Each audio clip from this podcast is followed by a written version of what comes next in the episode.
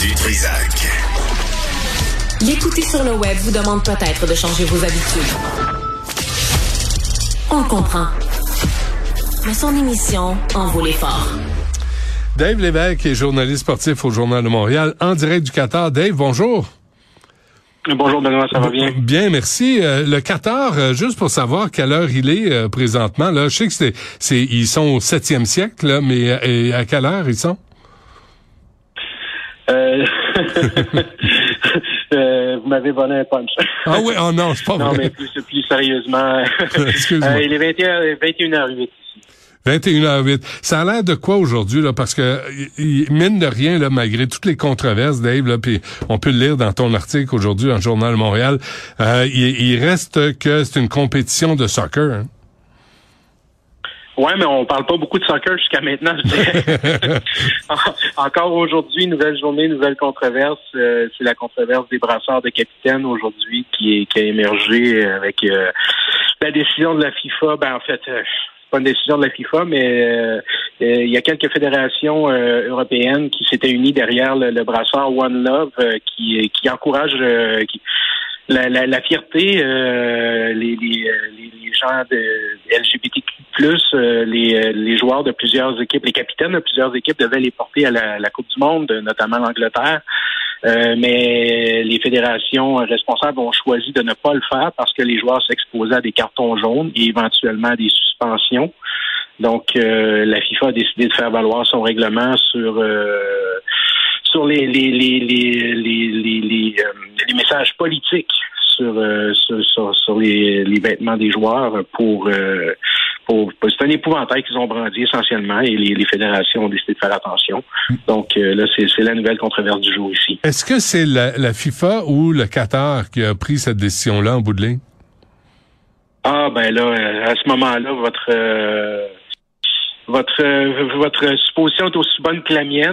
Officiellement, c'est la FIFA qui a qui a qui, qui, a, fait mention que les joueurs s'exposaient à ça. Euh, cela dit, euh, et peut-être que c'est un hasard ou que ça n'a pas de lien, mais peut-être que c'est un lien aussi. Le président de la FIFA, euh, Gianni Infantino, habite le Qatar depuis le début de l'année. Donc, on peut faire les liens qu'on veut ici. Ah, c'est vrai? Mais j'ai vu euh, Dave, ah, ben je sais pas, je sais pas si tu as vu le, le, FIFA Uncovered là sur Netflix là qui c'est c'est tout le le, le le, drame de la FIFA, la corruption, le euh, le le, chantage, le népotisme, c'est hallucinant là.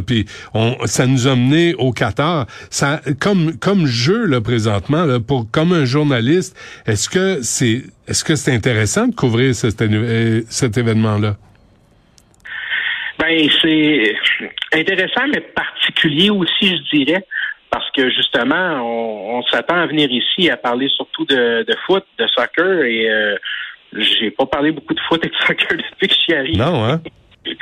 Donc, euh, ouais, effectivement, chaque jour euh, amène euh, son nouveau lot de d'activités euh, ex d'activités que je, qualifierais extracurriculaires. C'est un anglicisme, je suis désolé, je suis un peu fatigué, mais qui qui, qui font qui font bande à part du sport, je, je pourrais dire. Et là, je, je lisais ce matin que l'équipe iranienne a refusé de chanter l'hymne national. Encore une fois, on parle plus de politique ou même de religion que de soccer. En effet, les, euh, Iraniens ont décidé de courageusement de, de, ne pas euh, chanter le hymne national en soutien à tout ce qui se passe en Iran euh, depuis un peu plus d'un mois.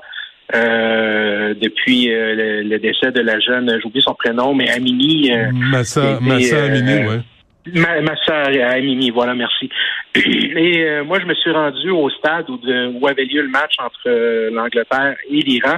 Et j'y suis allé avant, euh, deux ou trois heures avant le match, parce que je voulais parler aux partisans.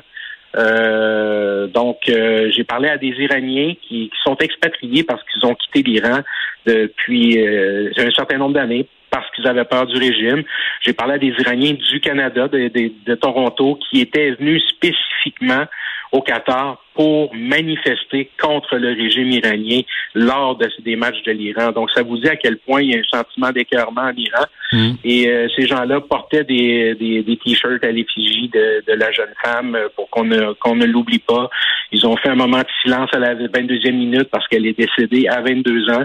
Donc, euh, et ils voulaient que les joueurs quelque chose de concret. Je pense qu'ils ont été servis. C'est quand même un geste euh, qui est très porteur pour euh, un pays comme ça, qui est mené par un régime euh, qu'on pourrait qualifier de totalitaire. Donc, de, de, prendre de, de, prendre cette position-là de ne pas chanter l'hymne national, c'est un geste assez fort. Mais la Coupe du monde de football masculin, Dave, là, ça a commencé hier. est-ce que est-ce que ça va commencer? Est-ce qu'il va y avoir des matchs? Est-ce que on va on va on va se mettre à parler de soccer ou tout le reste prend l'avant-scène? J'ai l'impression que dans les prochains jours, euh, après euh, après ça, après le scandale de la pierre autour des stades, on ah va bien finir par parler de soccer éventuellement. Euh, c'est une grosse journée aujourd'hui, trois matchs. À partir de demain, c'est quatre matchs par jour. Donc, effectivement, on va finir par en parler là, de, de, soccer, bien entendu, surtout à partir d'un mercredi pour nous, puisque c'est là que le Canada va entrer en scène. Mais effectivement, contrairement à d'autres tournois de, de, cette nature-là, on parle beaucoup plus de ce qui se passe autour euh, des stades que de ce qui se passe dans les stades. Et euh, ben, ça amène quelque chose d'intéressant parce que de, de, souvenir, je pense que même en Russie, il y a quatre ans, on parlait surtout de, sport bien plus qu'autre chose. Euh, mm-hmm. Peut-être que le, régime russe faisait plus peur que celui du Qatar, je sais pas.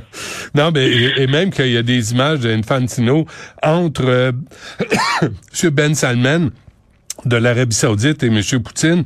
Là, tout à coup, le Qatar, tout le monde est outré. Qu'est-ce qui s'est passé en quatre ans?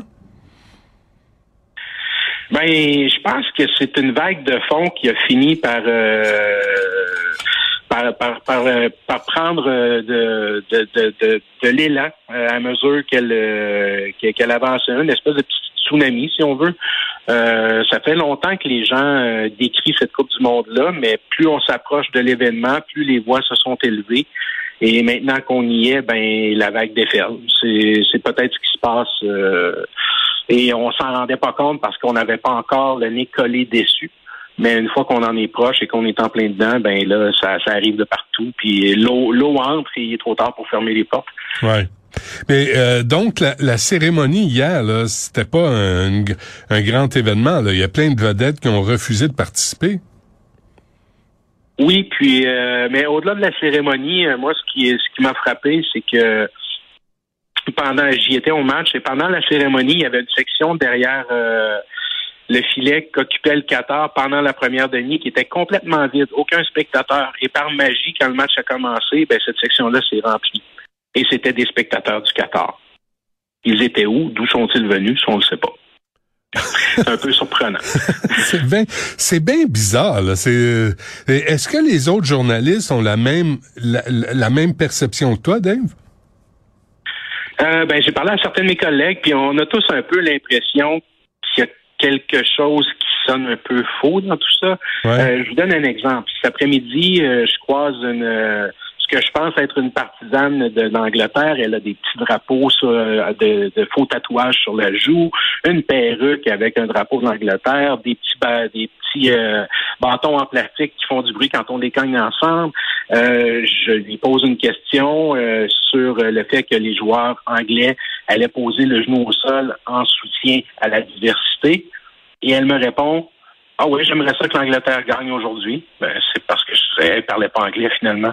C'était pas une partisane de c'était pas une partisane anglaise. Mm. Euh, c'était quelqu'un qui était là pour faire acte de présence avec le meilleur. Donc, on a beaucoup parlé de, de, faux fans, mm. euh, de, de, fans qui, étaient, qui, avaient été amenés, euh, par exemple, du Pakistan.